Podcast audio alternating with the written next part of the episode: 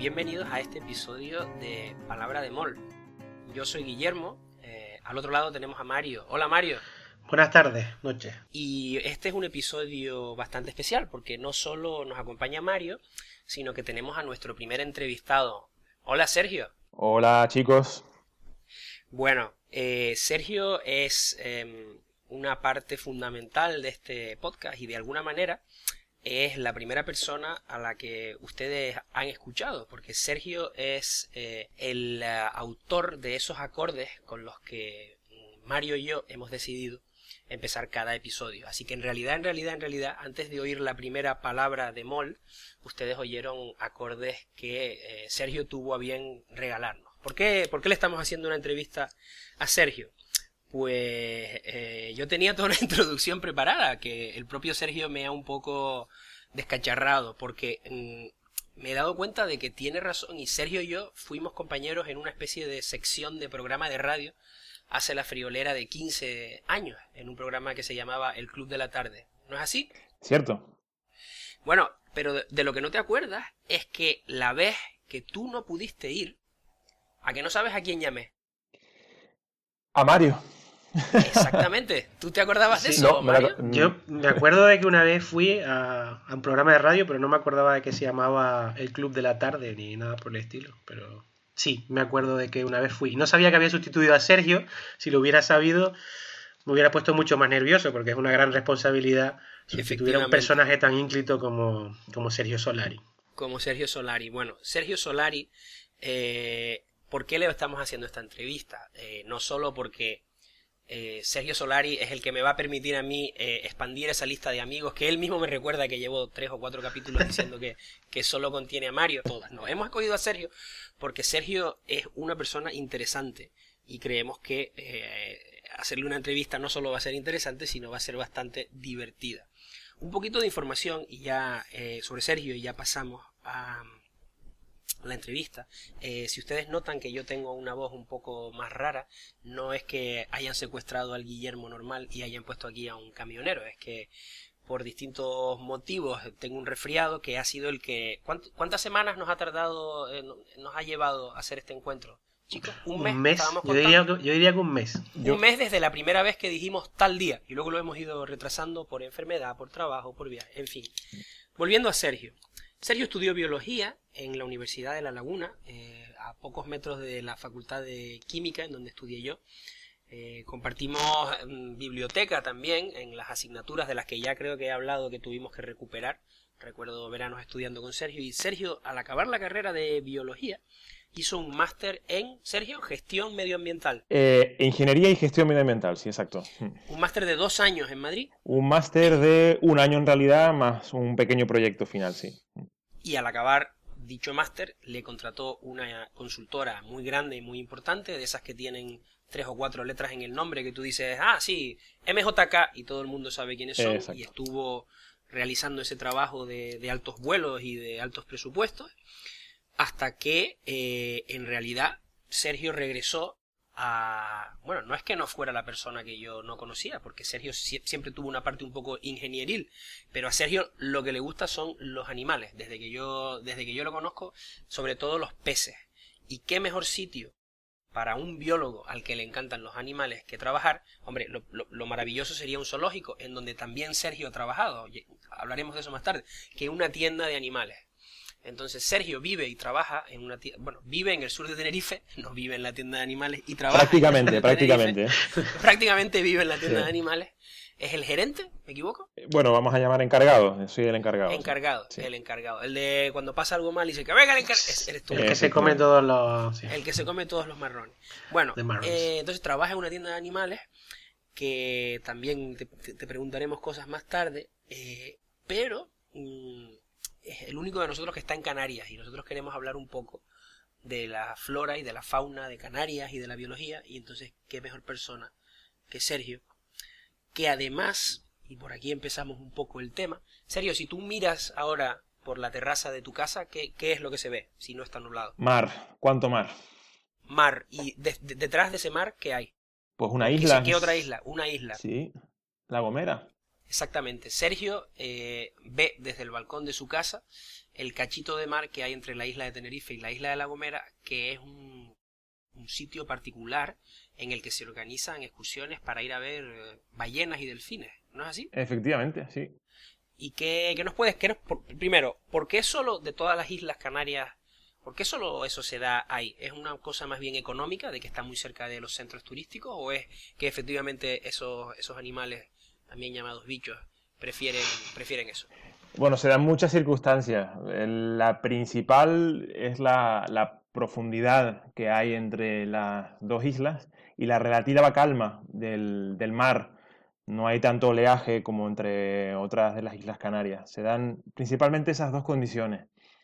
Y luego, bueno, pues eh, históricamente el sur de Tenerife eh, ha, sido un núcleo, el núcleo turístico mm, posiblemente más importante de Canarias y eh, la presencia de varios puertos deportivos, pues eso ha propiciado que, surjan muchas empresas eh, que organizan excursiones para, para visitar los cetáceos que, que- que aquí viven, aparte que viven de manera permanente, no es que sean, no es que pasen como en muchos otros lugares del mundo de pasada, ¿no?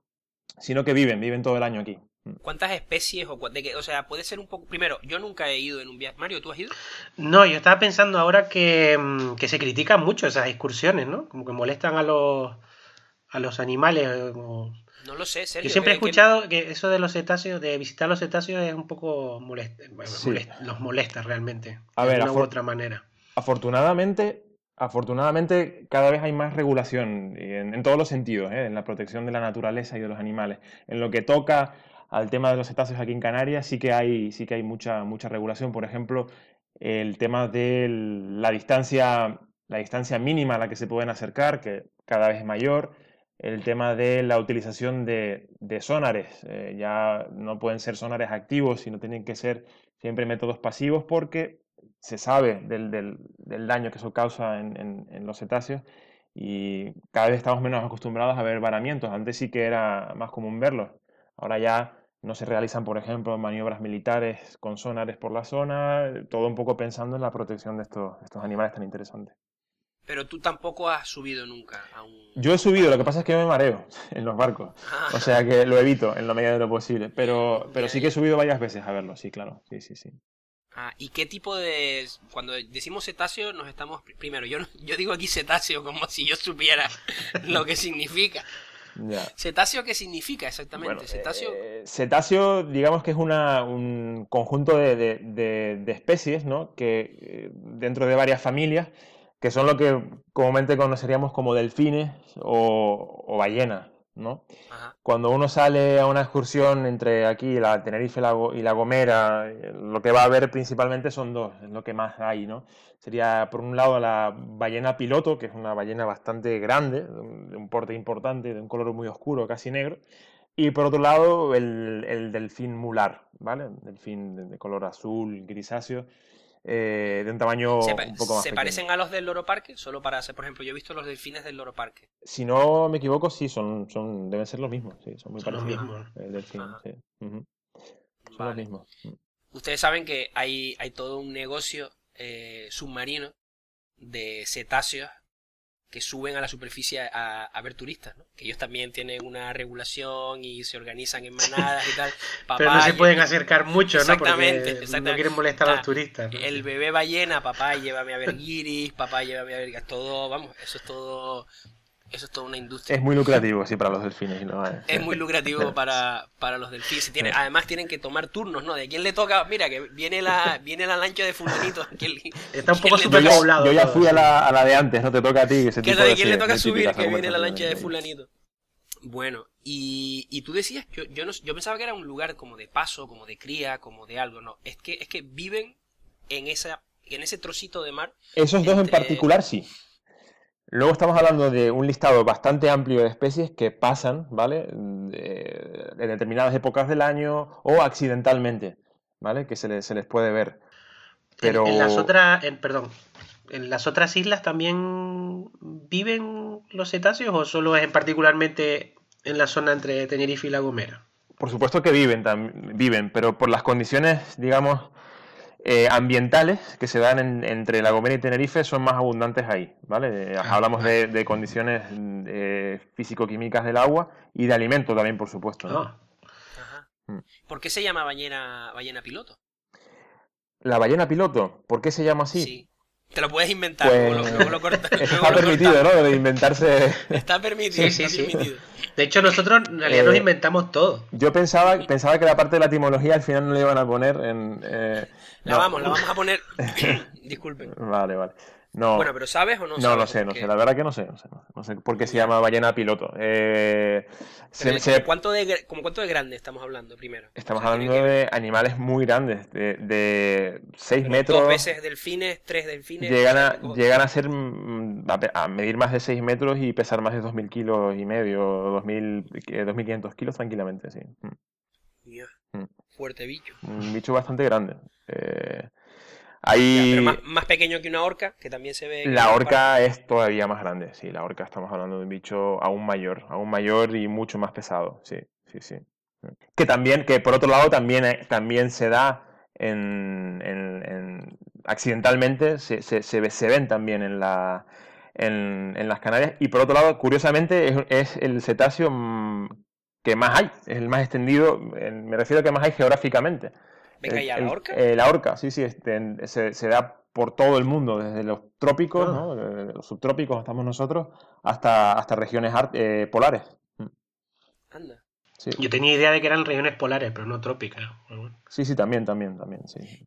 Y, y a ti te, o sea, vale, te, molesta, te, te, mareas y tal, pero ¿te gustaría bucear con, con, son un poco, o sea, bucear al lado de un bicho tan grande puede ser peligroso? O por ejemplo, del de la ballena piloto. A ver, si lo fuese, estaría en, el, imaginario popular, ¿no? O sea, todo el mundo sabría que es peligroso nadar con una ballena. No lo es en realidad. Eh, las, ballenas son animales muy inteligentes, eh, saben lo que están viendo, te respetan en la gran mayoría de las veces. Incluso animales tan peligrosos como, una orca eh, generalmente sienten más curiosidad y atracción hacia un buceador que, que instinto cazador, ¿no? De todas maneras, sí que se dan accidentes. Eh, son muchos los contactos eh, anuales ¿no? con, con, estas especies y hay algún que otro vídeo que se puede ver en YouTube de una, precisamente una ballena piloto agarrando una, a una nadadora por una pierna y sumergiéndola a 10-15 metros de profundidad para luego soltarla. No le pasó nada, pero no me quiero ni imaginar el susto que le habrá pasado a esa pobre mujer. ¿vale? O, Ah, no, ¿ibas a decir algo? O kayakistas, ¿no? Gente remando ah. por el mar y de repente salta a su lado o justo encima del kayak una ballena, eh, pues, pues imagínate el susto, ¿no? También. Mm. Pero es más, accidental que otra cosa. Mm. Y cuando tú dices que son muy inteligentes, yo sé que no se puede saber si hacen podcast y tal, ¿no? Que es lo típico que hace... la gente inteligente. La gente inteligente, pero...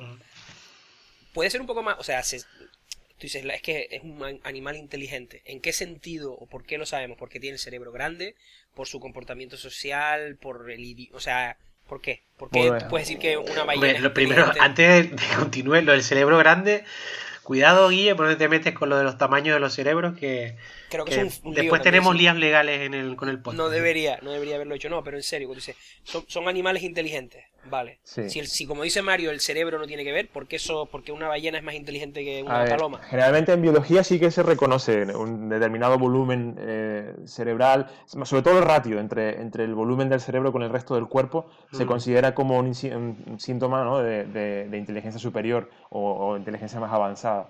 Eh, se considera muchas veces, por ejemplo, que el delfín es el siguiente animal más inteligente que, que el ser humano, incluso por delante eh, del, chimpancé, ¿no? que, también ah, es muy inteligente. Por el, por el ratio volumen de cerebro. Eh, y por todo lo demás, ¿no? por sus habilidades sociales, por la capacidad de resolución de problemas, la capacidad de aprendizaje y un largo etcétera.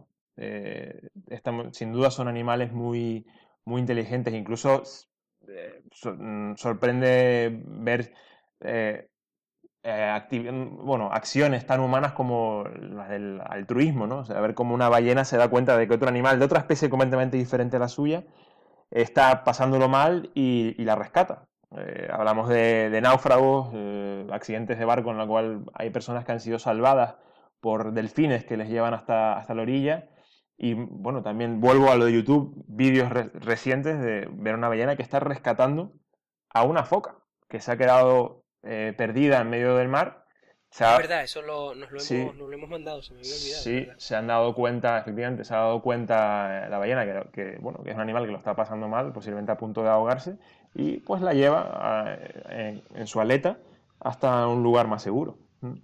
Y aparte de, la, de, la, empatía, también pueden tener mala leche, porque los chimpancés, ahora que nombraste los chimpancés, eh, el otro día estaba leyendo que había, o sea, son capaces incluso de asesinar a otro miembro por algún tipo de interés eh, social, o bueno, no sé cómo, cómo describirlo. Y no sé si los delfines también tienen esa mala baba que tienen los, los chimpancés. La pregunta está en hasta qué punto estamos nosotros interpretando una, una, actividad como mala baba, ¿no? Como tú dices, como hecho, ¿Puedo, hecho con... ¿Puedo decir una cosa? para ayudar a los para ayudar a los cinco lectores, eh, eh, eh cinco eh, oyentes de este podcast, ahora que yo también se lo he dicho a, a mi madre, la pregunta que Mario está formulando en términos más formales sería ¿quién gana en pelea? ¿Un delfín o un mono? En pelea no sé, pero en, carrera gana el delfín. en carrera gana el delfín. Y en pelea, en pelea no se sabe. En pelea no se sabe, están ahí, ahí. Volvemos a la orca. La orca posiblemente también es de los más inteligentes cetáceos y también de los que más mala baba o más mala leche pueden tener. No es raro ver a orcas lanzando decenas de metros hacia el aire a, focas, a, bebés de foca, ¿no? ¿Hasta qué punto lo hacen para mm, asegurarse de que está muerta o están jugando o están demostrándose la fuerza hmm. o simple curiosidad. Sí, yo he visto un vídeo de... Vamos a poner links a todos estos vídeos luego en, las, en, las, notas del episodio. Eh, he visto un vídeo como de una orca que hace olas para que una placa de hielo como que voltee, ¿no? Y se caiga. Ah, sí, sí, eso lo he visto yo también. Efectivamente. Oye, una pregunta que me viene a la cabeza. La, la orca es un mamífero, es, es, cazador, es un predador, es un, ¿cómo se dice? Un predador, ¿no? Depredador. Un depredador, gracias. ¿Y la ballena piloto? La ballena piloto ya no está tan arriba en la pirámide alimenticia. La ballena piloto tiene una alimentación eh, no de animales tan grandes como los de la orca, que pues estamos hablando de que ellas atacan incluso a grandes ballenas, mayores incluso que ellas, sino ya se alimentan de, pequeños peces. Mm. Vale. Mm. Pero no una ballena, o sea... Pequeños peces, calamares, tipo de, de entidades mucho más pequeñas en cuanto a tamaño, sí. Choco, Chopito, Millones. el Kraken, el Kraken no entra dentro de la categoría de, eh, especies amenazadas por las ballenas piloto. Pero escuchando a Guillermo, de repente me han, ganado, me han dado ganas de tomar una cerveza, ¿sabes? Claro, claro, claro. Bueno, yo tengo la nevera, ¿eh? Si cada uno tiene, pues podemos. Bueno, eh, mm, tenemos que retomar esto un poco.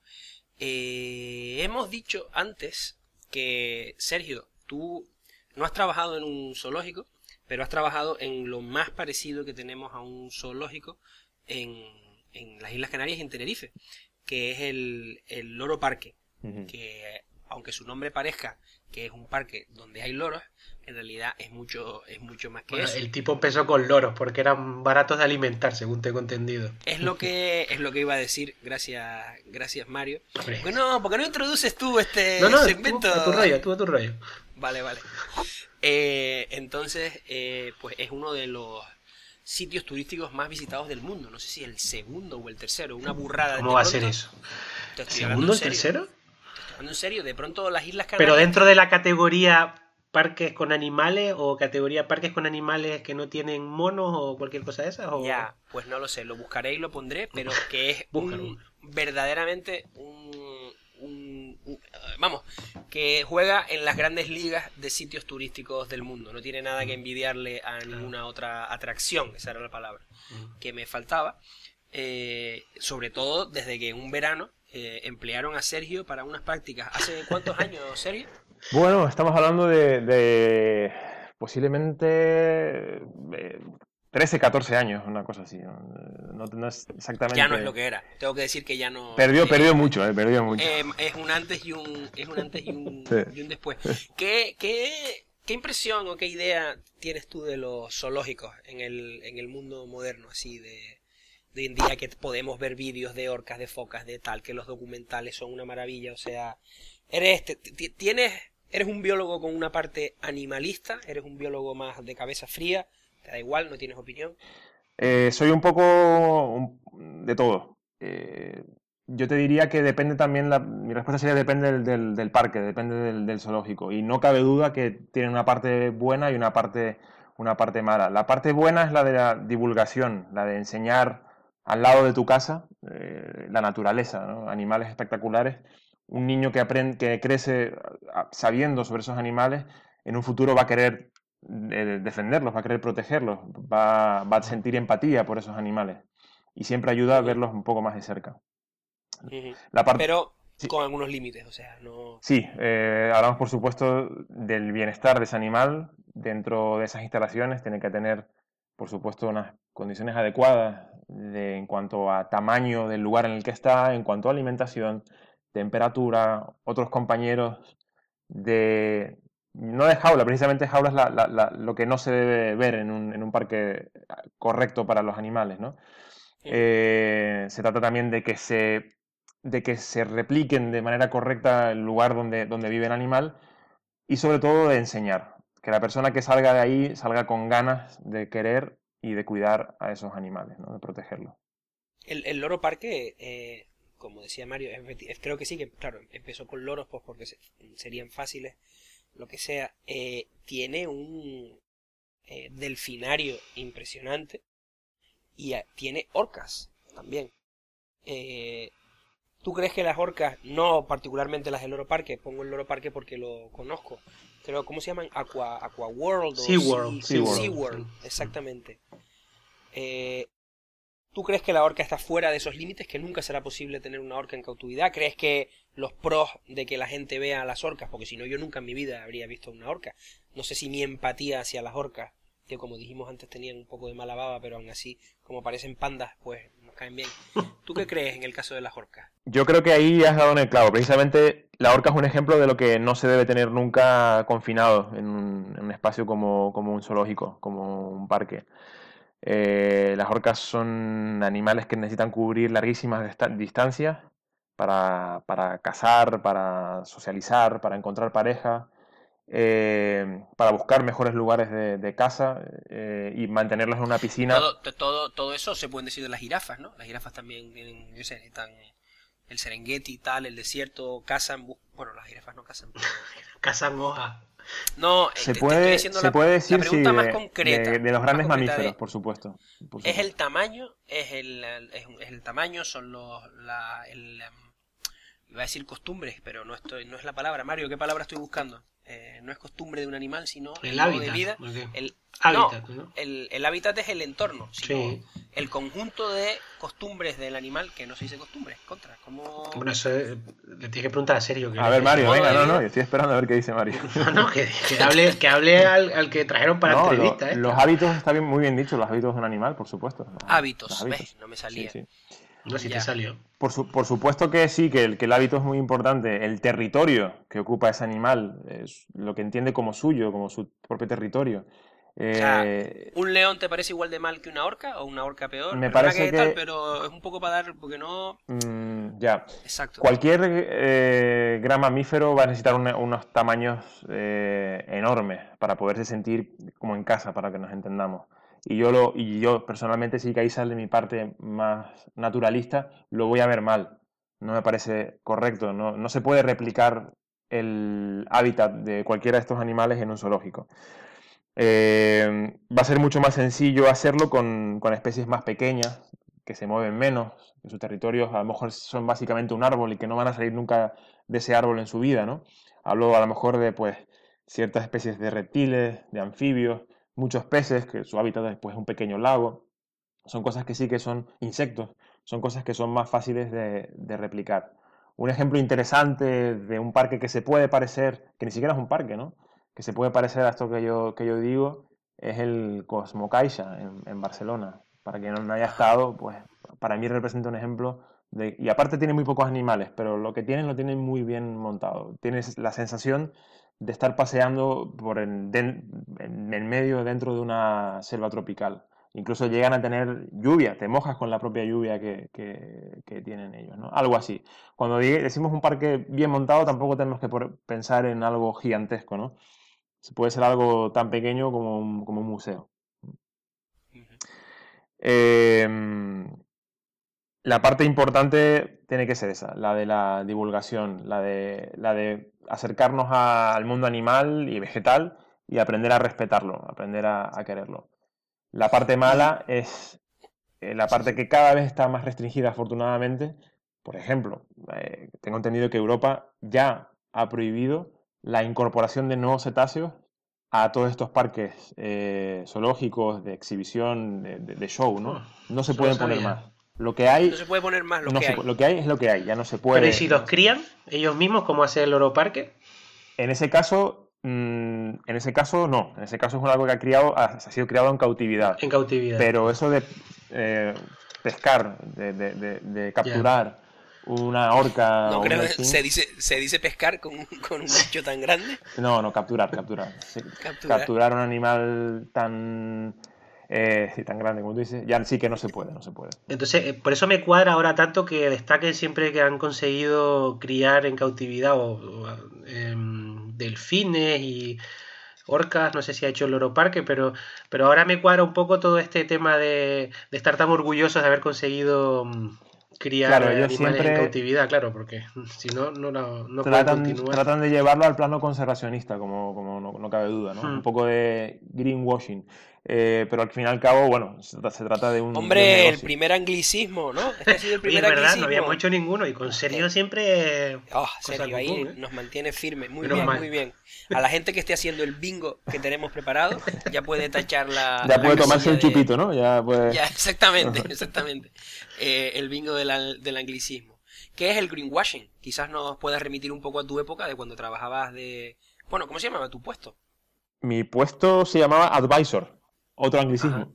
Otro anglicismo. Sí, yo era un advisor, era un asesor, digamos. Eh, ¿Y esto que has dicho, el greenwashing, nos puedes decir un poco qué es lo que es?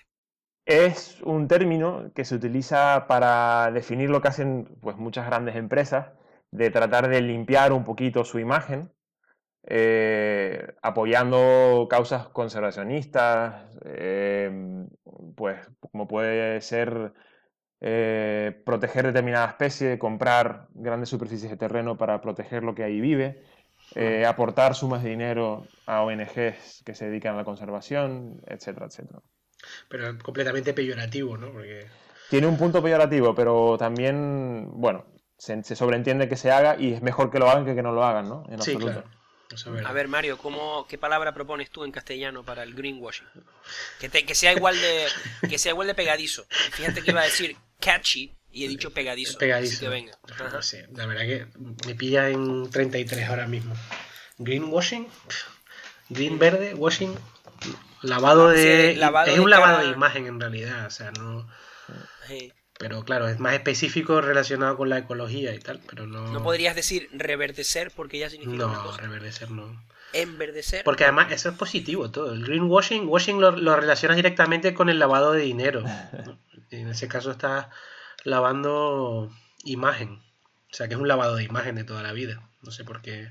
Pasa que los ingleses siempre tienen eh, se actualiza, actualiza mucho el idioma, eso es muy interesante. En inglés se actualiza mucho con. con, yo, yo, de hecho, mi inglés lo tengo ya por la versión 34.5. la mía todavía por la 3.11, pero. Bueno, pues tú no actualizas nunca. Mm. Yo es que, vamos, a mí. No, pero, tienen, tienen, una capacidad imaginativa y creativa para, para redefinir cosas o, o, para actualizarse, ¿no? Porque también desde el mundo anglosajón es donde nos vienen la mayoría de las novedades sociales, tecnológicas económicas y todas las categorías que se te ocurran. Y, siempre tienen una terminología para todo, ¿no?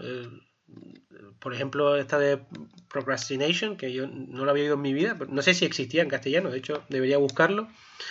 Eh, o gentrificación, ¿no? En los barrios en Berlín, por ejemplo, tú que vives en Berlín sabes muy bien de eso. Se habla, se habla y, y lo de esto del greenwashing, pues lo mismo, ¿no? Pero está muy bien, a mí me, a mí me gusta esa, esa, capacidad que tiene la lengua inglesa para actualizarse continuamente, que no tenemos nosotros, por ejemplo. O no ¿Crees que nosotros nos movemos más despacio?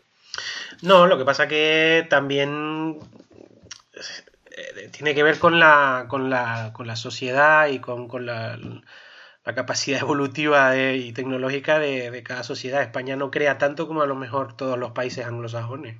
Los dos. Lo más importante es Estados Unidos e Inglaterra sobre todo Estados Unidos. Yo no sé, yo creo que eso que me lo, me lo dijiste tú una vez. Tú estás, entre otras cosas, tú eres filólogo español. Por cierto, otra pregunta completamente distinta. Filólogo español e hispanista son cosas diferenciadas, ¿cierto? A mí siempre me han dicho las dos cosas, hispanista y filólogo. Ah. Eh, vale, vale. Es que el otro día mm, estábamos hablando de esto porque en la palabra en, el, en, el, eh, en el espacio alemán de así de títulos y tal, hmm. filologue es una cosa que se oye muy poco, ¿no? Sí, no se oye. ellos, dicen, ellos, dicen anglistic, germanistic, hispanistic, todas esas cosas. Yo cuando oigo Slavistic también. Eh. Cuando oigo la palabra hispanista, hmm. creo que solo la he oído en el mundo español eh, eh, para el hispanista este de Federico García Lorca, Ian, que es que es británico, Ian no sé cuánto. Claro, pero... Claro, claro, pero que mm, viene del ámbito del, del ámbito anglosajón. Sí. No, no tal. Pero bueno, eh, tú eres hispanista, pero también estás a punto de, terminar la carrera de filología inglesa. bueno, voy por la mitad. a punto de terminar. No. La, la, mitad es el principio, el principio de todo. Sí yo creo que tú me lo has dicho esto, porque mm, yo la mitad de mis referencias son tuyas, la otra mitad de mis referencias son de, Sergio, y el poquito que queda me lo, me lo invento yo. Que efectivamente que el hecho de que el, el, español evolucione un poquito más lento, un poco más lento que el inglés, es que tú coges Shakespeare y no te enteras, ¿no? Con el inglés que tenemos nosotros, es muy difícil leer Shakespeare sin un apoyo. Bueno, Shakespeare la verdad eh, no es el mejor ejemplo, porque de Shakespeare se han cogido muchas expresiones y o sea, el inglés con Shakespeare se actualizó bastante. O sea, no, es el mejor ejemplo. No es el mejor ejemplo. Dame que no conozco no te puedo... Shakespeare. Pero justo ese, que es el que me sé. Los mm, cuentos de Canterbury, yo qué sé. Sí, eso Bueno, pero que, que tú mm, que tú coges un texto en castellano de hace 400 años. Sí y más o menos se entiende todo, ¿no? tienes que saber un poco los trucos y tal, pero, pero tampoco ha cambiado tanto, eso me, impresiona a mí. Prueba, prueba a leerte una obra de Shakespeare en inglés. Bueno, supongo que lo habrás hecho porque tú eres una persona muy ilustrada. no, me, he leído, no me he leído ni una obra de Shakespeare en inglés. Pues prueba, prueba, realmente prueba a leerlo en el inglés original, simplemente tienes que saber un par de cosas y, y te das cuenta que no, no ha cambiado tanto, ¿eh? ¿Me equivoco yo? O em, en tu casa están las obras completas de Shakespeare? En tu casa de Alemania. En mi casa de Alemania, bueno, tengo la antología Norton de literatura inglesa, que suena como muy importante. Sí, porque y ahí están incluidas probablemente ¿no? todas las obras de Shakespeare, pero una gran parte. Pero no tengo las obras completas. Ya. ¿Y me equivoco yo? ¿O teníamos un entrevistado en este programa? Sí, creo que había venido. Yo quería aportar que, una, Esto es una pequeña digresión, no pasa nada. Que te venía, te venía con el antivirus, ¿no? La colección esa, ¿verdad? exactamente. Mario, no nos oíste el chiste. no, no, ya, no, ya.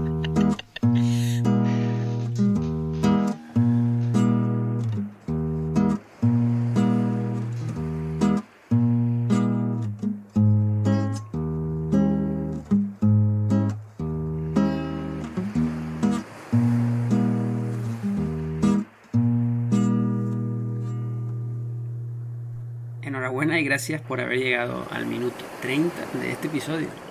Te lo agradecemos con unos segundos de música y de tranquilidad antes de seguir. Respira hondo, aclara la mente, pero sobre todo intenta no pensar demasiado en qué haces oyendo semejantes rollos. Simplemente recuerda que si a ti también te gustan los rollos, este es tu podcast.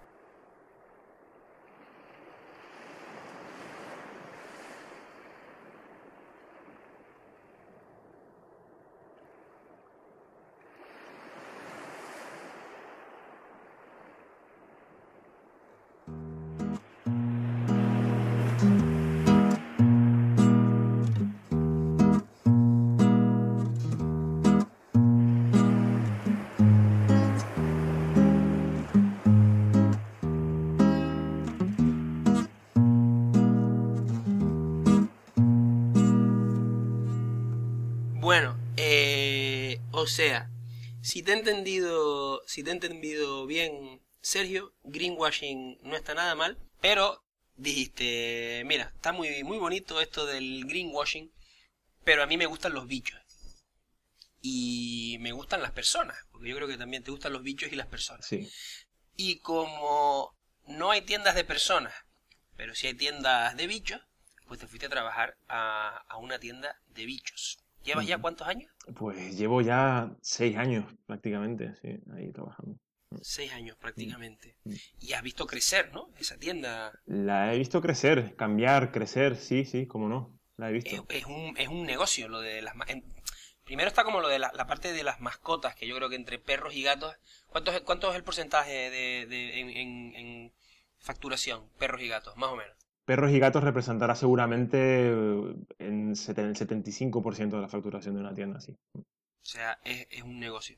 Y, y tú eres biólogo, todos, todos tus compañeros lo son, no lo son. ¿Cómo, cómo entra tu formación de biólogo en, en la parte de la tienda de animales? No Yo parte soy el, el único biólogo, soy el único biólogo en la, en la tienda y no suele ser un título muy visto en, en este, en este ramo, la verdad. Lo que sí se ve mucho pues, naturalmente son los veterinarios, ¿no? Por supuesto, pero biólogo no, no, no se suele ver mucho, ¿Te da a veces la última, la última palabra en alguna discusión? siempre. ¿Sí? No, no. Ah, Pero ayuda, pero ayuda, ayuda bastante, ayuda bastante. Tienes ya 20 estrategias para dejar caer lo de que eres biólogo, ¿no? Y si no, cualquier- y si no se van a, cualquier conversa- se van a la calle, o sea, está clarísimo. Y si no se van a la calle, exactamente. No necesita estrategia, simplemente tienen que asentir todo y ya está. Bueno, ¿y cómo fue entrar a trabajar en una tienda de animales? ¿Qué, qué te esperabas? ¿Qué no te esperabas? Porque, vamos, yo estoy aquí haciendo todas estas preguntas porque Sergio no lo ha dicho. ¿Es la tienda de animales más grande de Tenerife? Es la tienda de animales eh, de mayor superficie, sí, de, de- de Tenerife y, y de Canarias, si no, si no, si no me equivoco. Eh, Bueno, de hecho yo te diré que las ballenas que viven ahí en ese trocito de agua entre Tenerife y La Gomera Compran ahí. lo compran ahí. compran, Lo- lo compran la comida ahí, sí, la compran. Lo hacen porque es que es la- el mejor sitio. Sí, es una tienda, es una tienda muy grande, eh, tenemos muchos animales diferentes, muchos clientes di- diferentes también, y la verdad que tengo que decir que se me pasa el tiempo rápido ahí dentro, o sea que es una buena señal eso. Me- ¿Cuál ha sido, me gusta cuál, lo que cuál hago. es tu, cuál es tu bicho favorito para vender? Siempre tiene que ser un pez, que es mi, es mi, mi- mi pasión. Un pez o una planta. Y un coral también. Últimamente está muy, muy de moda el tema de los acuarios marinos y Pero eso se puede vender, eso no está prohibido, los corales. está regulado, pero no está prohibido. No está prohibido. Ah, Sí, ahí entramos. Y eso está de moda ahora. Entramos ya. Sí, hay un, ha habido un boom en los últimos años brutal. La gente ha abandonado mucho el acuario de agua dulce para volcarse en el acuario de agua salada. Es un poco más caro, pero la verdad que los colores que se pueden ver ahí, los comportamientos, pues son mucho más interesantes y amplios. La verdad que es un mundo muy bonito el tema del acuario de arrecife. Mm. Me parece que eso fue alguien que tenía un hijo que se le iban mu- muriendo todas las mascotas y le dijeron, toma, un coral, cuídalo. Pues mira, Y si de te digo que un coral es de lo más difícil de cuidar que hay, hay corales muy difíciles, muy, muy difíciles. la te creo. temperatura y esas cosas, ¿no? Temperatura y pues alcalinidad. Esto le va a encantar a Guillermo. Niveles Venga, ya te, a, concent- ti- eh, te- a quien le encanta es a ti. Eh, lo sabe, y Yo lo desde sabe. que te conozco, No hay- lo que más te gusta son los rollos con especificación. Eh, Oye, aparte, aparte que llevaba un rato para intentar decir alcalinidad. Por fin. No, no le salía. por fin. Por fin. Sí. Bueno, alcalinidad, pH, con contenido, concentración de magnesio, de calcio, de yodo, de estroncio, eh, temperatura, por supuesto, salinidad. Eh, estamos hablando de un montón de parámetros que, que juntos, Pero mira, y los propios peces que tú pongas luego en el acuario no cambian eso. naturalmente, eso va variando con el tiempo. Sobre todo los peces lo que más interfieren es en la contaminación orgánica, ¿no? Ahí entramos en, en la Podemos decir, amon- podemos decir caca, ¿eh? La- En este podcast se puede decir Se puede caca. decir caca. Está amoníaco, nitrito, nitrato, entonces ahí entra en juego pues la filtración que hayas puesto, el número. Entonces tienes una millonada de variables para poder controlar todo. O sea, para que el coral no se te muera, que es lo que y un, estamos mo- y un hablando. montón de productos que vender también. Claro, amigo, es por donde yo, es por donde yo, es por donde yo voy, Mm. que luego se mezcla la técnica de este filtro de aquí te da, te da una alcalinidad chachi, ¿sabes? No, está bien y tal para empezar, pero eh, Yo, yo creo que el mayor argumento de venta es el que está crema, ¿no? Este filtro está crema y se vende. Está crema. esto, esto- esto te queda, ¡buah! te queda el la acuario niquelado. Sí. Así. No, Bueno, ustedes no usan. En el- eso ahora que dijiste estrategia de venta. En Alemania una estrategia de venta es esto está hecho en Alemania, que se lo estaba diciendo Guillermo. La utilizo no sé si todos te lo comenté hace tiempo, pero claro, esto está hecho en España, creo que no. La Mira, utilizo qué bien, todos qué, los qué días. todos los días. espontáneo te ha quedado. Gracias, Sergio. Ah. Te- es que es a lo que iba a ir. Eh, qué espontáneo te ha quedado ese cambio de tema. Sergio viene a ferias de vendedores de animales, no, de peces sobre todo, ¿no? Bueno, Sí. en realidad es de, de animales en general, sí. La, la- pues, creo que es la más grande del mundo, que se celebra en Nuremberg cada dos años. Ah, mira. eh, ¿Eh? Por eso te digo. Sí. coño. Y, y tú eh, vendes componentes de acuario alemanes. La gran mayoría vienen de Alemania. Hay, hay mucha cultura allí y sobre todo mucha tradición eh, de fabricantes eh, alemanes. Son muy buenos, tienen mucha experiencia, suelen ser productos de muy buena calidad y que no se rompen.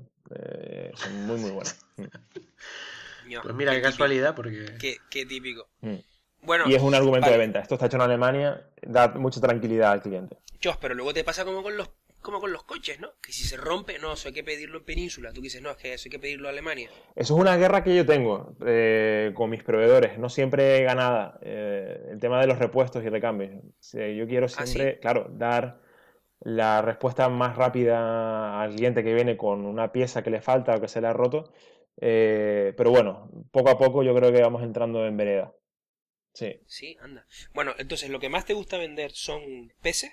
sí.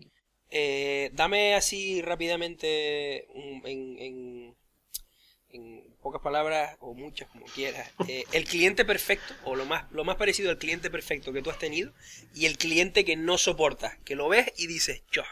Porque claro tú hablarás con muchísimas personas eh, a lo largo de la semana a lo- a lo- tienes que tener ya una especie de idea de este es el este es el típico que no quiere que se le note que está aquí ahorrando en el pienso para el hámster o lo que sea o algo así. Bueno, esa es una de las mm, 25 tipologías de cliente que, que hay. Va, me gusta, me gusta esto. Vamos con lo más interesante. Yo- El cliente que más te gusta. Eh, yo me río muchas veces antes de entrar con el cliente que más me gusta. Cuando entra un cliente, yo me río con mis compañeros y digo, yo antes de casi prácticamente de verlo, ya sé cómo, cómo va a ser ¿no? la, la interacción. ¿Puedo Eh, interrumpir? Una, tú tienes ya tipo de cliente bicho de por ahí entra un perro, aquel va a querer una serpiente, este tío come hámster, cosas así. por supuesto. Sí, Ajá. sí. Bueno, pues luego queremos que nos hables de eso, pero volvamos a volvamos a tu tipología de cliente. A ver, mi cliente favorito, pues es el casi el que se confunde con lo que se puede llamar un, un amigo, ¿no? O sea, es una persona que comparte tu, tu pasión, eh, sabe de lo que habla, le gusta lo que, lo que tiene, lo que mantiene, lo, lo- lo respeta, lo disfruta y sobre todo no me hace perder el tiempo. Eso es lo más importante. Porque hay muchos que te lo hacen perder. Sí, yo, yo también he sido, y lo soy, cliente, ¿no? de, de este tipo de tiendas y trato de disfrutar de mi interacción con la persona que me está atendiendo, compartir conocimientos, comprar lo que tenga que comprar y tampoco hacerle perder el tiempo. O sea, yo no voy a una tienda, a ninguna tienda a contarle mi vida a nadie, ¿no? Oye, me lo estás, me, me- Y no quiero señalar, me- no, me estás diciendo algo a mí. y no quiero señalar. No, no, no. Vamos a ver, de- también depende del momento, ¿no? También es verdad que en, en mi, en mi empresa, en mi lugar de trabajo, eh, y mi puesto en particular, sobra de todo menos el tiempo. O sea, mm, de verdad, y eso po- posiblemente es una de las razones por las cuales se me pasa tan rápido el día, ¿no? Y es que no, no paro ni un segundo. Entonces, tratas también de, de agilizarlo lo máximo posible, la venta, que también, bueno, pues acabas aprendiendo, ¿no? Cómo hacerlo, diferenciar del cliente del que quiere comprar del que no. Y ¿En qué se nota eso? se nota, se nota, por supuesto. Y O sea, cuando, aparte de que te lo digan, ¿no? De, mira, estoy mirando, pero si no. y cuando lo identificas, pues también saber de una manera, por supuesto, siempre con respeto hacia el cliente, pues hacerle entender que, bueno, que aquí estás para él, ¿no? Cuando él quiera, pero claro, cuando tenga un poco claro qué es lo que quiere y si es que quiere algo, por supuesto. Bueno, ¿y el cliente que más odias? El que, el que es maleducado, sin duda. El que es una persona maleducada. Es el que, el que por mucho que compre, no- no- ya no, no estamos hablando de una cuestión de, de inversión en la tienda, de, de lo que No, gaste. pero yo estoy, estoy buscando aquí historias más jugosas, porque eso me lo podría decir también una vendedora o un vendedor de Se lo puedes decir tienda. yo y lo puedes decir tú Claro, también. o sea. yo digo el cliente. Yo creo que el cliente que- Si quieres un Sálvame, de- Guillermo, si de- quieres hacer un podcast de Sálvame, lo dice. Ya, ya, ya veo por los tiros. un- no, no, un- de que de algo de bichos, del tipo que tú le dices, mira, eh, este filtro no vale para este pez, te tienes que comprar el caro. Y él, no, no, me voy a llevar el barato. yo, yo creo que, que, por ejemplo, sería el que te hace abrir todas las cajas, ¿no? todos los filtros, por ejemplo, y cuando has terminado por el último, después de 40 minutos de sudar la gota gorda, tal, te dice, ah, vale, pues Marce, muchas gracias, si eso ya me lo pienso, ¿no? Si eso ya me lo pienso. Entonces, bueno, pues, pues vale. Eh, si vienes al día siguiente y tal, perfecto. Si no apareces nunca más, pues maldita sea, ¿no? Pero bueno, es lo que tiene trabajar al, al detalle, ¿no? O sea, el, trabajar con, con, el cliente, pues eh, forma parte del trabajo normal, ¿no? Eh, tener mucha paciencia, mucha mano izquierda y al fin y al cabo, pues también saber, saber vender y saber lo que vende, qué es lo que estás vendiendo. ¿Qué bicho nos recomendarías a mí y a Mario? Para cada uno. Uf, difícil. Yo, Guillermo, a ti no te gustan mucho los animales, ¿eh? O sea que. A no, yo no soy muy de. Yo, no soy muy de... yo creo que el único animal que has tenido ha sido un gorgojo, ¿no? Que te entró en, una, en un saco de harina, ¿puede ser? Sí, y te lo mandé a ti para que me dijeras qué es lo que era. Exacto, para confirmarte que era un gorgojo. Te, te, mandé un WhatsApp que decía: Sergio, hay un cereal que está escapando de la caja. Exacto. Eh, yo tengo que decir que a mí los peces no me gustan. ¿No te gustan? Pues, de entrada, sí. Porque no los puedes acariciar ni, ni, jugar con ellos. Es, es, como muy. Es mera pues observación lo de los peces. ¿eh? supongo, que también, supongo que también me dirás, claro, todo lo del acuario y el pH y cómo era la alcalinidad, pues tiene su, su interés, pero, pero no sé por qué los peces siempre no me atraen. A lo mejor me puedes convencer de lo contrario, pero, pero de momento. Yo puedo decir que para como Sergio disfruta de esto, los peces son lo de menos. A él le gusta que en un manual de Das Deutsche Aquariensystem 2000 diga la alcalinidad tiene que ser de 3.8 y la salinidad de 4,3 y la temperatura de 5,9. Y no se sale de ahí en un año entero. Y exacto, y Sergio diga, Boah, esto le pongo yo un filtro de tal con una pastillita de no sé qué, un vidrio particular que me viene, me lo traen de Ofra, tal cual no sé qué, y el Nota lo consigue. De hecho, bueno, de hecho las fábricas alemanas compran cristal en Ofra. Eh. Exactamente. Bueno, sí, la Unión sí. Europea, la, Unión Europea. Un poco, un poco van por ahí, van por ahí los tiros. Me, me encanta, me encanta esa parte, esa parte técnica y, y, saber qué pH y qué alcalinidad necesita tal bicho y de dónde viene ese bicho y en qué río se da y con qué otros peces está. Me parece una cosa muy interesante, muy interesante que yo trato de transmitirse al cliente. Hay clientes que les puede, me les maravilla eso y otros que, bueno, que compran simplemente por el color y la forma, ¿no? Y porque les entra por los ojos. Mario, por ejemplo, bueno, pues no sé qué, en, qué, categoría de cliente lo metería, ¿no? Yo creo que en el de, yo soy el típico, yo soy el típico que cuando voy a un sitio intento demostrar que sé algo, ¿no? Y después normalmente el vendedor no me hace ni puto caso. Pero yo normalmente siempre intento decir, no, porque esto, ¿no? Algo que he visto, que sé, que sé más que el cliente medio.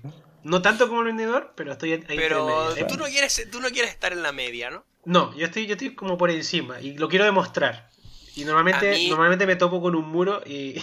A mí me encanta que me cuenten rollos, tío. Voy a las tiendas y. Mira, me estaba diciendo antes. Eh, esta historia me la contaron de. Pues bueno, de una persona que no sé si es verdad o no, pero que cuando se jubiló, se pasaba la mañana en la ferretería de su barrio ayudando a los clientes. O sea, él estaba allí que, alguien venía, no, no tú cuando, uno cuando, salvo que sea, pues, yo qué sé, un trabajador que le hacen falta un montón, cuando las personas que no, profesionalmente no tenemos que ir a una ferretería, vamos, nunca vas sabiendo bien lo que te hace falta, ¿no? Nunca vas allí diciendo, mira, dame cinco tornillos del 15, un calibrador de no sé qué y la junta de tal. No, sino que uno va allí siempre con el rollo muy mal, muy mal caracterizado, ¿no? De, yo es que tengo una tubería en mi casa que hace esquina con el mueble, entonces me hace falta un taladro para que haga el agujero, pero no puede ser. Y al nota le encantaba ese rollo de que llegaran allí y en plan MacGyver él tenía un poco con la ferretería que tenía a su disposición ayudar al cliente gratis. Lo hacía de, jubilado. Los de la ferretería estaban encantados. Yo creo que eso es el trabajo para serio. ¿Tú te, a, tú te querrías jubilar de la, parte... No, no. Tú te querrías jubilar de la parte de los clientes, pero a ti, aunque no te pagaran, si fueras rico, tú estabas allí diciéndole a la gente, ¿te vas a comprar ese pez? Para ese pez la mejor madera es aquella de allí y la mejor plantita es aquella de allí que viene del eh, Orinoco, de no sé qué. ¿Me Yo, equivoco? yo disfruto enormemente con eso, eso no te quepa ninguna duda, pero también disfruto exper- experimentándolo en mí mismo, es decir, ir a un lugar, ya no importa que sea de peces, de acuarios, de animales, ni siquiera, sino ir a, por ejemplo, Decathlon. Qué maravilla llegar ahí y que un tío que sepa de bicis te explique de esa Oh. bici que estás mirando ahí, ¿o no? Eso es sí, lo eso mejor sí, que eso hay. lo no, hemos, lo no hemos es, comentado. no es la regla, ¿no? Quiero decir, no, no- o yo Bueno, me he topado con, no me he topado con muchos Yo lo disfruto vendedores mucho. competentes en mi vida. Guillermo y yo íbamos eh, Sí, a que nos un el sitio, rollo. a un sitio de helados, no vamos a decir el nombre, pero solamente a escuchar el tío la- con la pasión Ha- con la que describía cada sonado sabor. muy mal, ha sonado muy mal, pero si eran helados, Mario, no tiene Eran, helados, No, no, sí, es sí, bien sí. dicho. Eran helados. El tipo decía, mira, y este de aquí Yo no he ido tiene más allá. fresas de no sé dónde que las mezclamos con un poquito de tal y tú, Dios mío, véndeme, véndeme lo que sea. No, a mí siempre me ha, siempre me ha gustado oír hablar a, a cualquier profesional Que sepa esté de lo que dice. del- Sí, sí. Es una pena que este podcast no sea No, no nada. sea el caso, ¿no? Pero bueno. No, no. Y No, bueno, bueno, yo quería agradecer a Sergio también que me haya dado ahora otra pieza de sabiduría, porque yo con Sergio tengo. Me lo encuentro pocas veces en mi vida, pero siempre en alguna conversación me da algún dato interesante que me sirve, sí, sí, sí, me sirve me para sirve. destacar sobre esa media de la que estaba hablando. por antes, ejemplo, ¿no? ahora, ¿qué Ahora, hombre, tengo lo del coral y lo de la alcalinidad y lo complicado que es el coral y todo eso. Entonces, ya con eso ya tengo ya para. Y tú con eso ya en la siguiente dinner Sí. party de, ah, pues me voy a comprar un acuario. Y tú, Ahí ¿Y estoy cómo- yo. Para qué vas pues a hacer? cuidado, no vais a coger coral porque es muy complicado de. ¿no? Serio me dio también otra vez, una, una vez me dijo que em, había un. Yo le dije, no sé por qué salió el tema, hablamos de un coche de, del Aston Martin. Y yo le dije que, que había visto un modelo de Jaguar que se parecía mucho. Y él me dijo que, que era porque el diseñador era el mismo. Entonces cada vez que veo el coche por la nombre calle. tío, te puede decir Eh, hasta el el nombre. nombre, no, el nombre ya tampoco me pasa. Y entonces cada vez que veo el coche por la calle y estoy con alguien así conocido, le intento, intento de alguna manera eh, traer esa conversación a cuenta. Tú- o sea cada vez que alguien está hablando contigo, tú estás jugando en tu cabeza. No, porque la madre te está diciendo, Claro. pues mi niño está llegando a casa y tiene dificultad con la tarea. Y, y tú en la ¿Usted, ha visto- cabeza, usted no habrá, se habrá fijado en el modelo de Jaguar. ¿y a su hijo le gustan los coches, señora?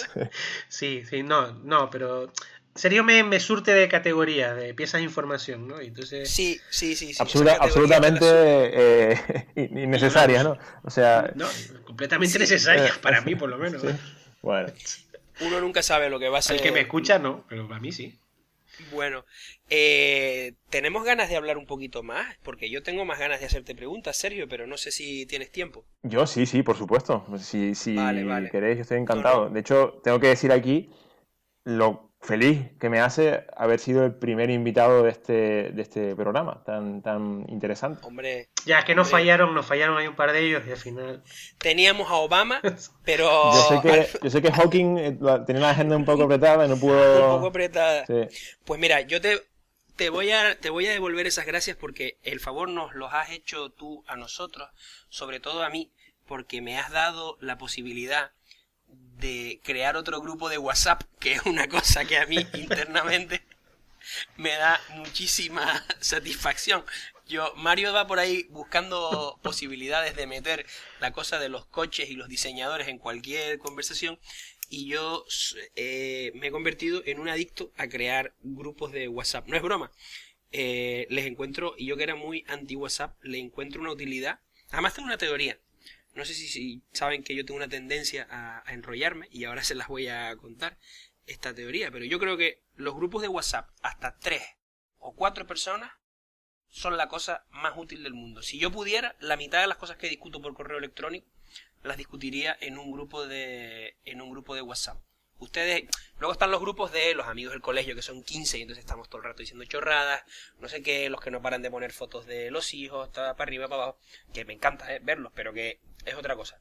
Pero los grupos que se hacen con pocas personas y un objetivo así muy claro, como por ejemplo coordinar esta entrevista, pues a mí no lo sé, me gusta mucho, así que muchas gracias, serio, que como ves me emociono Por diciendo. favor, para eso estamos.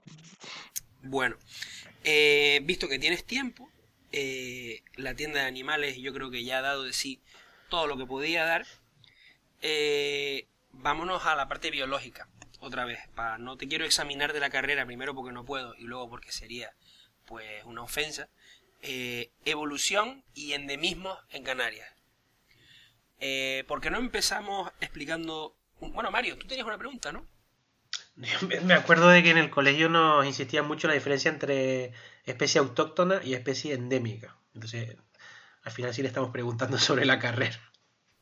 Bien, porque nos insistían, pues yo no me, no me y acuerdo. no recuerdo bien la diferencia. Me, la imagino, pero no la. Pues no la es, es relativamente fácil, depende un, un poco del, del punto de vista, ¿no? Eh, una especie endémica, por ejemplo, desde el punto de vista de un canario, sería una especie que solamente se da aquí en Canarias y en ningún otro lugar del mundo, ¿vale? Es un- una especie que solamente se da aquí, por ejemplo, el pinzón azul del Teide, se me ocurre, ¿vale? Te has inventado eso. Eh, ese animal no se- existe. Se me ha notado mucho, ¿no? No, me- Sí. ¿Tú, tú te sabes muchos nombres en latín de las cosas? ¿O, de- o- demasiado. o es un requisito para terminar biología y te den el título? o- No, no. por visión? Bueno, si, si lo tuyo es la parte animal y, o vegetal de la biología, ahí sí que te toca. Pero bueno, yo, estu- yo me especialicé en, en biología molecular y celular y, y ahí me, me tocaba menos latín, la verdad. Sí. O sea, que es vicio. Básicamente, sí. Sí. Bueno, el pinzón azul del Eso sería un endemismo. eh, Eso es un pájaro, ¿no? Eso es un pájaro, sí, un pájaro muy, muy bonito. Y eh, un animal autóctono se da, es un animal que se da de manera natural en las Islas Canarias, pero también en otros lugares del mundo, se da de manera natural. Mm, Se me ocurre, por ejemplo, la bubilla, no sé si la han visto alguna vez, o también otro, otro pájaro que se suele ver mucho en el sur de las islas, eh, o en las islas más orientales, que tiene una cresta muy bonita, es un pájaro de color ocre, blanco y negro, que se levanta la cresta, se da, por ejemplo, en el norte de África y en Canarias, de manera natural. Y eso es un animal autóctono. A diferencia de qué otro animal, que no sería, yo qué sé, el mosquito. Un animal que no sería autóctono, por ejemplo, sería, o una planta, el, el rabo de gato, que tanto hemos escuchado hablar, una, una especie Sí, invasora. que llevan años intentando exterminarlo. Eh, y- efectivamente, y no eso no es... No tengo ni idea qué es el rabo de gato. El rabo de gato es esta hierba que se ve en todas las carreteras, en- una hierba que parece como Un rabo de gato. una pluma, ¿no? Una- sí, un rabo de gato erizado. Ah, claro, sí, Sí. sí, sí, sí. Y, y bueno, pues son tremendos los esfuerzos que están haciendo todos los ayuntamientos para, para erradicarla Pero y sin, sin He éxito. escuchado incluso que han invertido millones de euros en intentar erradicar el, el- el rabo de gato. Sin duda, sin ¿Y duda. por qué supone un problema? Porque desplaza a otras especies que son endémicas o autóctonas. Les gana el territorio. Ah, Mm. Eh, O sea, que si lo hace Trump está mal, pero Si lo hacemos nosotros está bien, muy bien, muy bien. Y bueno, y Canarias es famosa, ¿no? Porque tiene un montón de endemismos por su situación geográfica. Canarias, ¿o no? en realidad, sí, es famosa, pero es un pequeño truco. Eh, las regiones mm, con mayor biodiversidad y con, bueno, más, sí, biodiversidad, más llamarlo más bien con mayor número de, en- de endemismos, mayor endemicidad, son los archipiélagos. Los archipiélagos. Por su separación del continente, pues suelen tener rumbos diferentes en la evolución de las especies y acaban con unas, unos niveles de endemismo, unas especies diferentes a las del resto de- del, del mundo. Por eso son diferentes lo que puedes ver en, en unas islas como Canarias de- del resto, ¿no? de, lo que le, de lo que le rodea, digamos. O sea, que ya por sí, por ser un archipiélago, ya eso va dado un poco. Sí. ¿Y qué endemismos así son los más importantes, los más o los más comunes o los que debería, por ejemplo, yo como canario conocer que no la violeta del Teide, me he venido ahora. Violeta del Teide posiblemente es uno de los más importantes, porque no solo está restringido a una sola isla, sino que además está restringido a una sola montaña y está restringido solamente al, pues a la parte superior de, de- de- de esa montaña, que es el Teide. ¿no? Eh, es una, eh, una, una planta eh, que solamente se da en, en el pico del Teide, en la parte superior del, del volcán, y protegidísima, como se podrán imaginar. ¿no? O sea, no solo en, un- en una en un archi- ni- siquiera en un archipiélago, ni siquiera en una isla, sino que está restringida a esa montaña. Efectivamente, sí. ¿Y algún término municipal en particular o bueno, ¿en qué, en qué- en qué municipio está el Teide? Oro también, sí. en ninguno? En ninguno, ¿no? En ninguno. La Orotava pertenece a la Orotava. ¿no? Es la rotaba, la rotaba, sí, sí. ¿Es todo la Orotava? Claro. Sí. Creo que sí. Yo Sí, pensaba que era Parque Nacional. Anda, pues ahí me han trincado. Dios mío, Ah. qué vergüenza. Mario, tú tenías una pregunta, ¿no? Eh, estaba pensando en lo de. mm, eh, hablando de endemismos y de, par- de la estrelicia, que se utiliza siempre como símbolo de Canarias, o se utiliza últimamente como símbolo de Canarias. Sí. No es una planta. Que, según tengo entendido, no tengo ni idea, em, endémica, ¿no? Ni Sale, autóctona. salen todas las postales de, de Sí. Canarias, de Tenerife, pero no, no Sí. es aquí, no es aquí. Es una planta No es que se cultiva aquí con fines ornamentales, pero para Mm. nada, para nada se da de manera natural aquí, no, no. O sea, que eligieron la, la menos Eso, adecuada para. Mario, tenemos que inventarnos una, una palabra que es endeji- endejismo, que es una mezcla entre un espejismo endémico. Porque yo también, cuando la veo aquí, y digo, anda, mira, tal, estrelitzia, y le, le digo a la gente, Es Canarias. ¿no? de Canarias y tal, y luego me, me meto en la wiki y me dicen, no, no, esto no es de Canarias, así que, No. así que bueno. Y, y que otro, a mí siempre, o sea, en las Islas Canarias, ¿algún, ¿hay algún mamífero endémico? Mamífero endémico. Aparte de algún Homo sapiens sapiens que conozcamos nosotros, cada uno en su ámbito personal. Pero, Eh, porque son siempre plantas y, y- y aves. No hay mamíferos grandes, ¿no? En Canarias. Mamíferos grandes, mm, lo que hay son introducidos. Estamos hablando Mm. del el arruí, por ejemplo, el muflón, el conejo, son, hay gatos silvestres también, son todos animales introducidos. Hasta eh, incluso animales, mamíferos pequeños, como la musaraña, la musarañita, que es otra especie, el ratón, eh, la rata, son todos ellos introducidos. Han llegado casi siempre en barco, como polizones, y han acabado, pues, eh, pues colonizando el archipiélago, al archipiélago entero. El caso, el caso de- del, conejo y de la rubí y el muflón ya sí que han sido introducidos con fines sinergéticos, ¿no? Para, para cazarlos como, como, como alimento y como deporte. Eh, Eh, hay un par de, de especies de, de murciélagos, si, no, si, no, si mal no recuerdo, ¿eh? que, que habitan de manera natural en, en- aquí en Canarias. Eso sí. eh, te voy a hacer una pregunta, pero que a lo mejor la pregunta está, está mal hecha, porque ya lo último que querría, que querría tocar es la evolución en Canarias. Pero eh, la- el archipiélago canario, hasta donde yo recuerdo las clases de geología, es relativamente, bueno, es de origen volcánico, como sabemos todos los canarios, eh, y mucha gente, es bastante joven, ¿no? En, en- en tiempo geológico. Entonces, no sé si me lo estoy inventando, pero entonces como que no ha dado tiempo a que la evolución... mm, eh, vamos a ver, Actúe, digamos. eh, actúe. O sea, lo que ha ocurrido es que han llegado por el viento, por el mar, por las corrientes, especies, y luego han seguido evolucionando un, un poquito. Y eso ocurre con las aves, ocurre con la vegetación a través de, pues, las semillas van llevadas por el viento, pero es difícil que ocurra con mamíferos. ¿Me estoy inventando yo esto o lo he leído en algún sitio?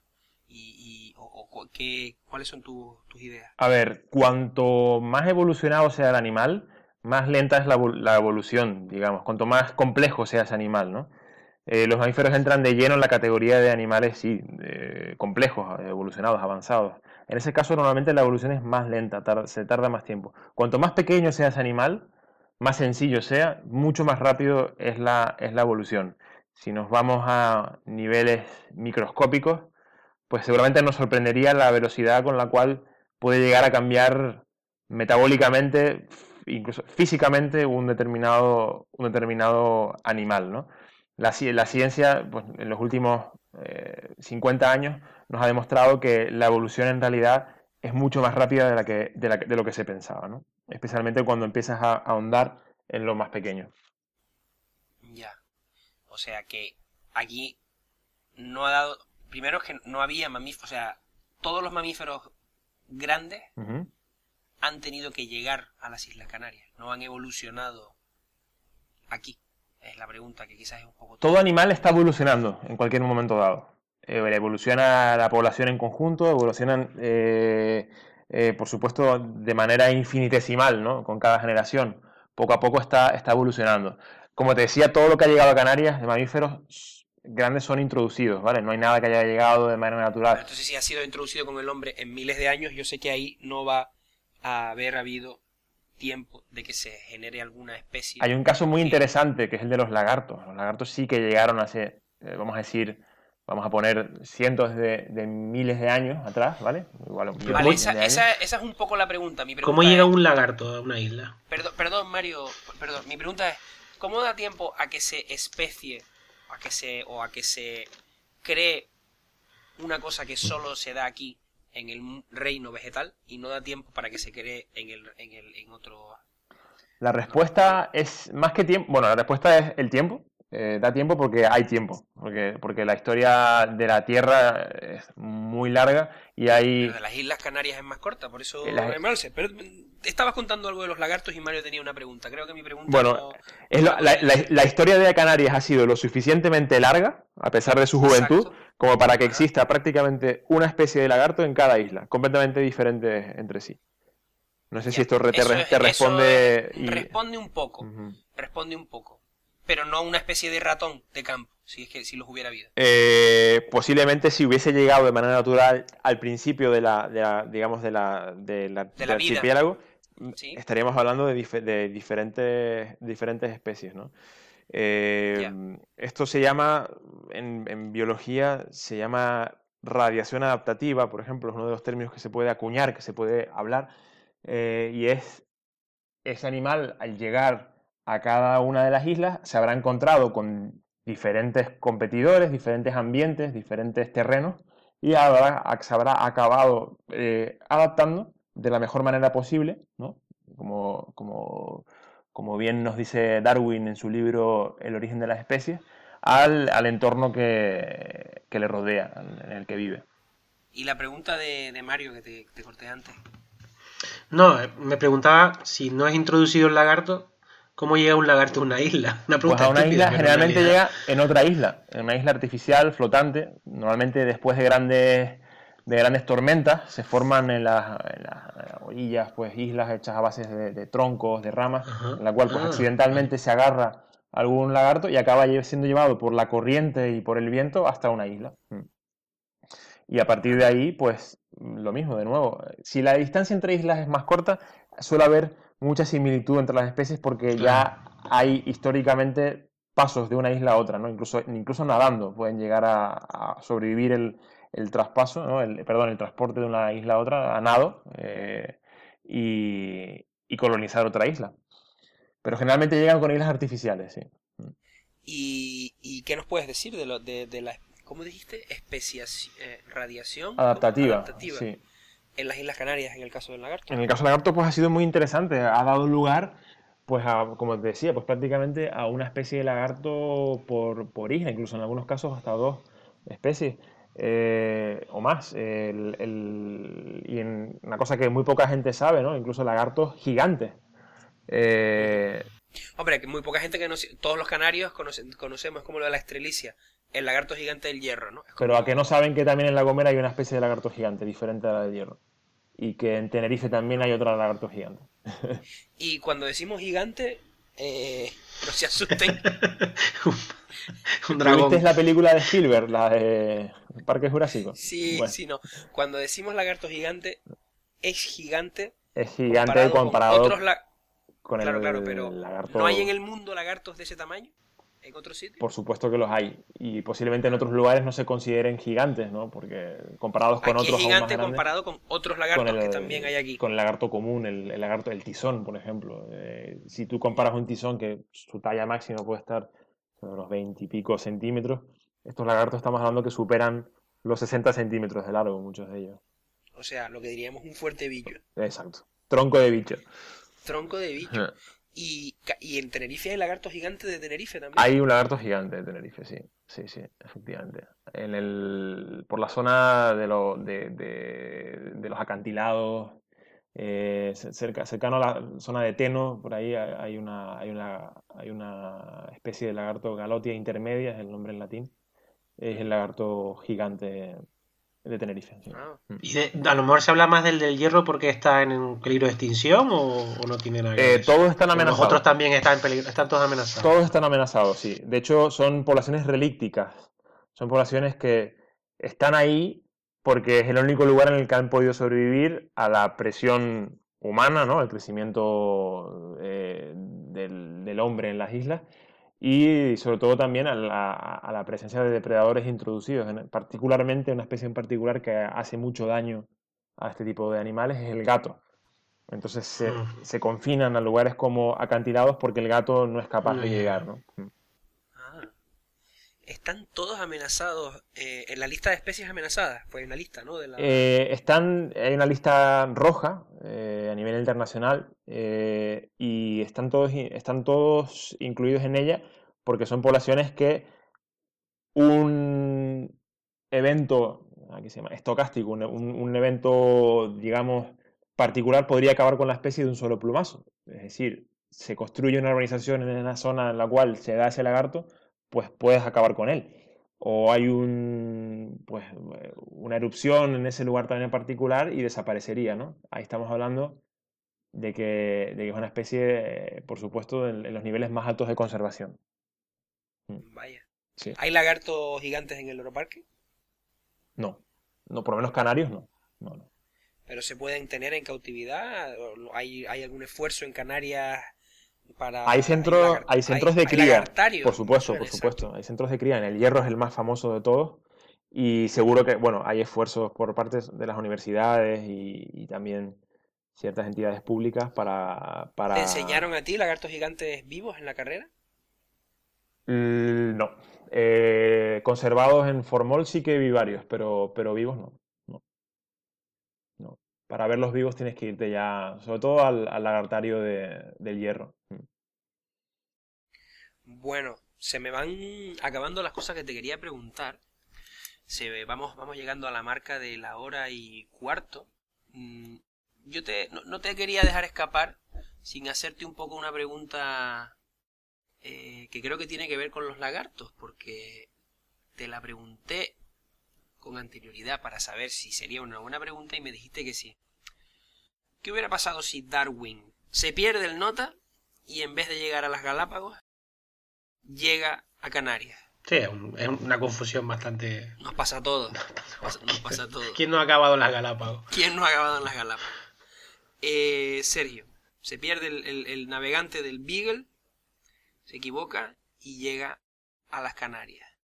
¿Seguiríamos teniendo el origen de las especies.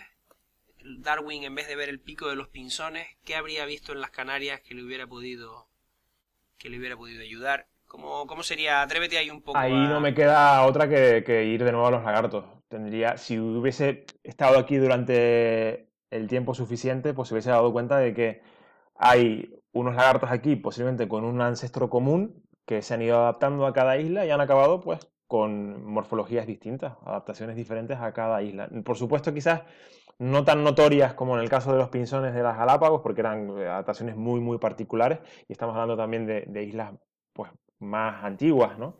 Más antiguas. Eh, y ahí sí que la, esa radiación adaptativa esa, se, ha tenido más tiempo de, de, producirse, ¿no?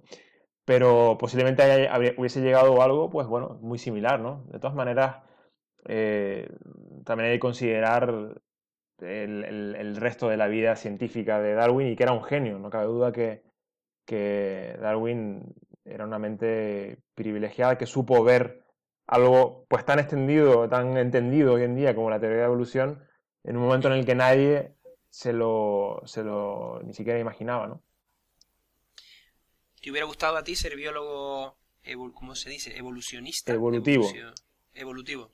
¿Por qué no? Sí, ¿por qué no? Me, me, gusta toda, prácticamente toda la biología en general y, la, y, la, evolución es algo muy interesante, de lo cual yo leía mucho de pequeño. Tengo un montón de libros en casa sobre, sobre la evolución, sobre, sobre dinosaurios, sobre fósiles. Hablando de fósiles, ¿sabías que en Canarias existió un lagarto gigante, del cual solo queda registro fósil, de un lagarto que llegaba a medir hasta un metro y medio de largo?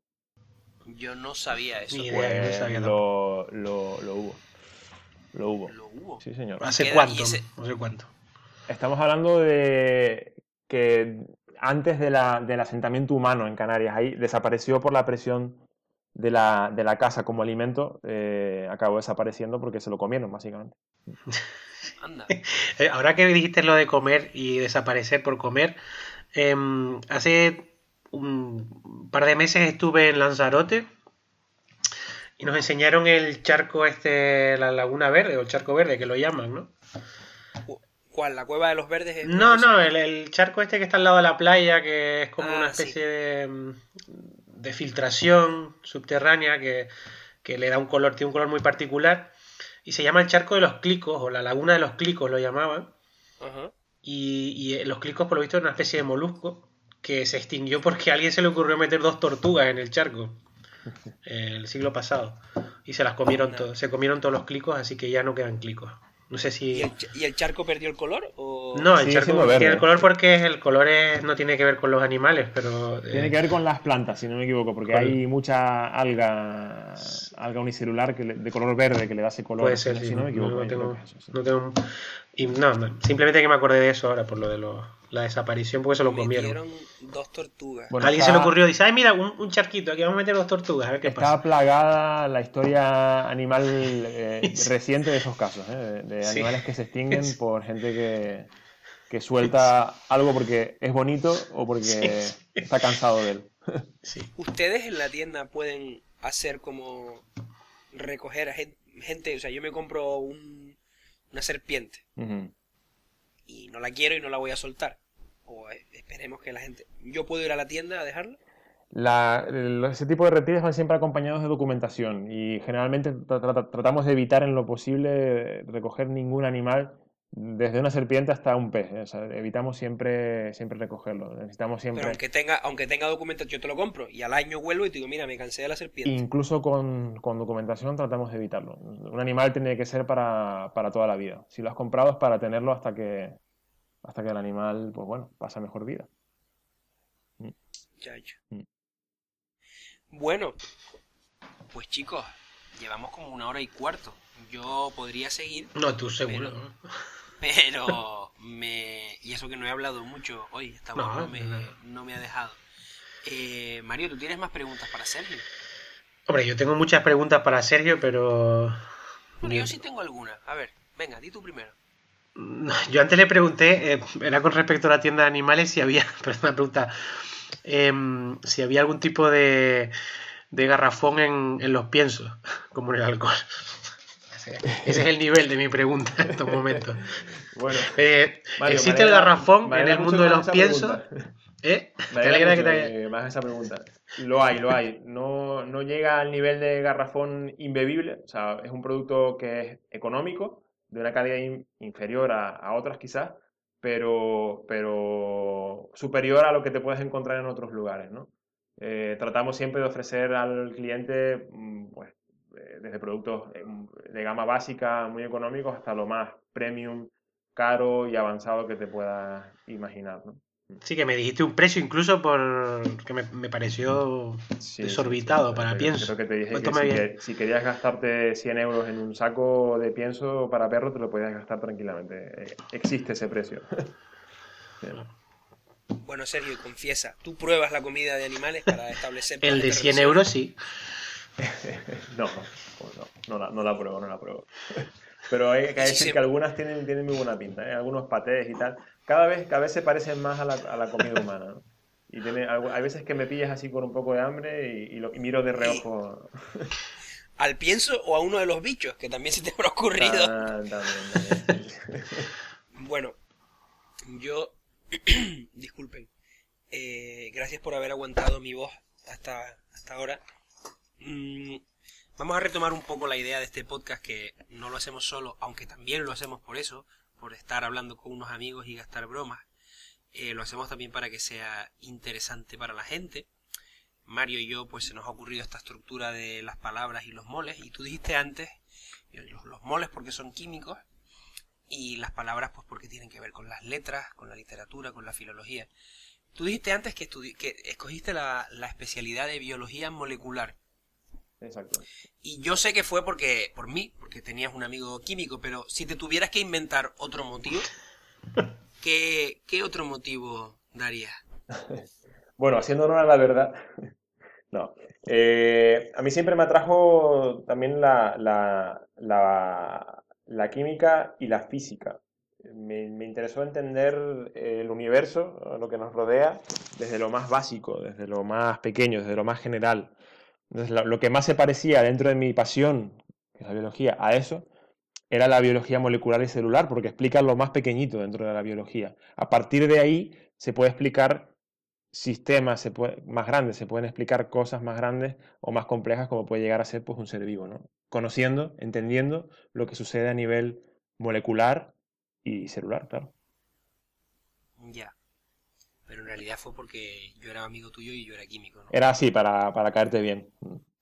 Para caer bien, Básicamente, sí, sí. ¿Cuál fue tu asignatura que más odiaste de la carrera? Uf, ¿qué más odié?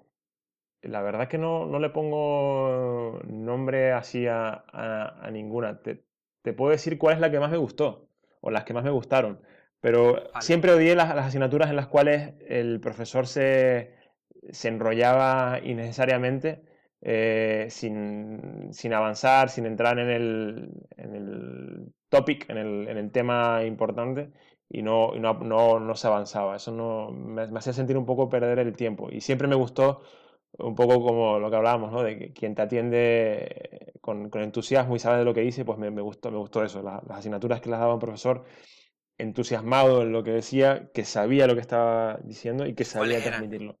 Genética, sin duda, una de ellas. Ajá. Eh, física de los procesos biológicos, una especie de biofísica que tuvimos. Ajá.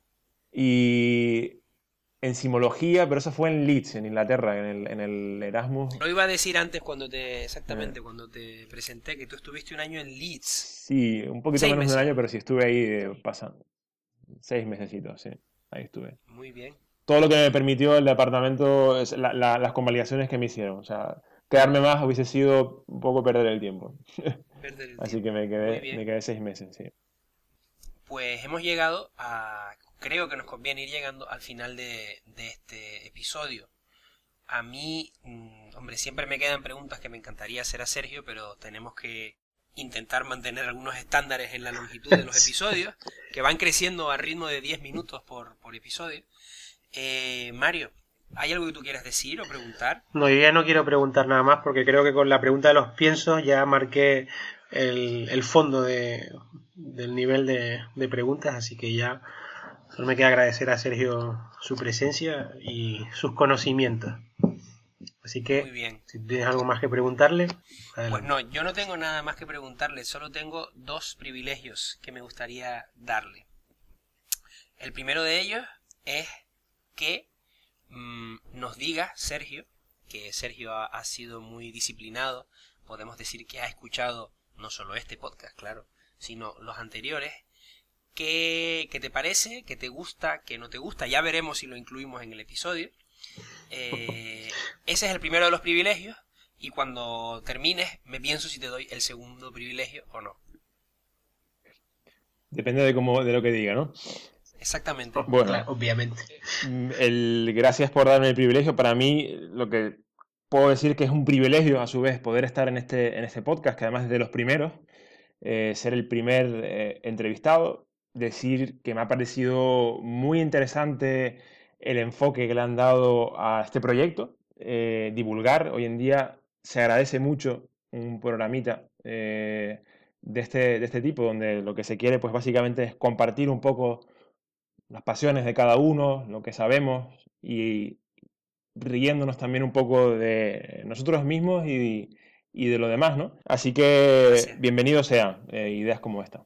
Muy bien, te has, has Se ha garantizado, ganado el el- segundo, ¿no? has garantizado el segundo privilegio. El segundo privilegio consiste en despedir eh, el podcast sabiendo que eh, las palabras que vayas a utilizar de despedida se solaparán con los propios acordes que tuviste la gentileza de grabar para nosotros. Te dejamos libertad, simplemente despide el episodio y emplaza a nuestros cinco o seis oyentes hasta el siguiente. Yo, por lo demás, creo que Mario, dejamos, dejamos el episodio en buenas manos, ¿no? Sí, hombre, cómo no. Perfecto. Pues nada, darles primero un abrazo muy grande a Guille y a Mario por este voto, este voto de confianza y emplazarles para el siguiente podcast, que seguro que lo van a hacer igual de bien o mejor que todos los anteriores y que este, por supuesto.